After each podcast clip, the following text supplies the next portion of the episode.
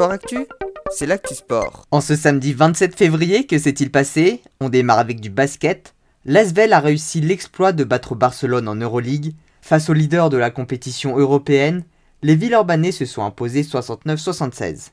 En revanche, dans l'autre rencontre de la soirée pour l'Asvel, les féminines se sont inclinées 70-71 contre Basketland pour la 16e journée de saison régulière. Basketland reste donc leader devant Bourges et l'Asvel. En rugby, suite du tournoi des Six Nations, l'Irlande s'est facilement imposée 48 à 10 face à l'Italie et le Pays Galles a dominé l'Angleterre avec une victoire 40-24. En ce qui concerne la rencontre France-Écosse, la date du report n'est toujours pas connue. On reste dans le rugby mais on passe au top 14. Ce week-end se jouent les matchs en retard du championnat. Bayonne s'est imposé 14 à 16 sur la pelouse de Toulon pour la 14e journée et Clermont a battu 52 à 16 à Agen en match de retard de la 16e journée. En football, début de la 27e journée de Ligue 1, Nice s'est imposé 2-1 sur la pelouse de Rennes, Metz s'est imposé sur le même score face à Bordeaux, et le PSG a battu Dijon 4-0.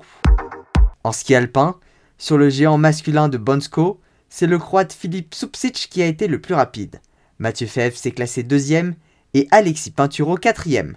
Du côté des femmes, la descente de Val di Fassa a été remportée par la Suissesse Lara Gut Beramni.